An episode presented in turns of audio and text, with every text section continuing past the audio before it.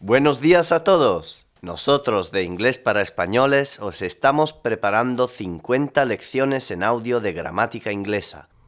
Hoy os presentamos la lección 47. Asking for and giving permission. Podéis bajar gratis el texto de las 50 lecciones de gramática en el sitio inglesparaespañoles.com. También podéis bajar sin hacer login 6 unidades gratis de nuestro curso de inglés en PDF y MP3. Lesson 47. Asking for and giving permission. Cuando se pide algo es aconsejable usar la palabra please.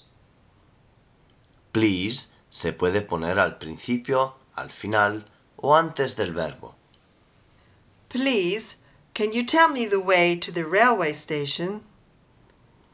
Can you please tell me the way to the railway station? Can you tell me the way to the railway station, please?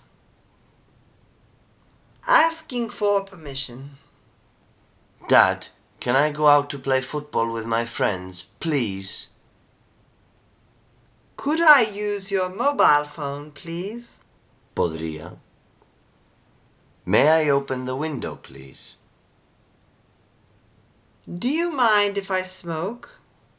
¿Te o le importa? Would you mind if I paid you at the end of the month?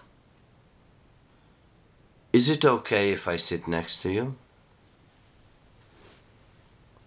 Giving permission. Yes, you can. Yes, you can. Yes, you could. Es un error. Yes, you may. I don't mind. I don't mind.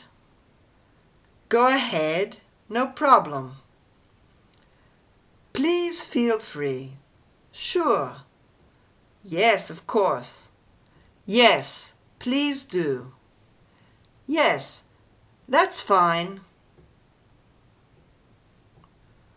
Refusing permission. No, you can't. I'm sorry, but that's not possible. No, I'm afraid you can't. I'm sorry, that's not allowed. Nota. Para pedir permiso, could es más cortés que can. En situaciones formales, para pedir y conceder permiso, es preferible usar may en lugar de can.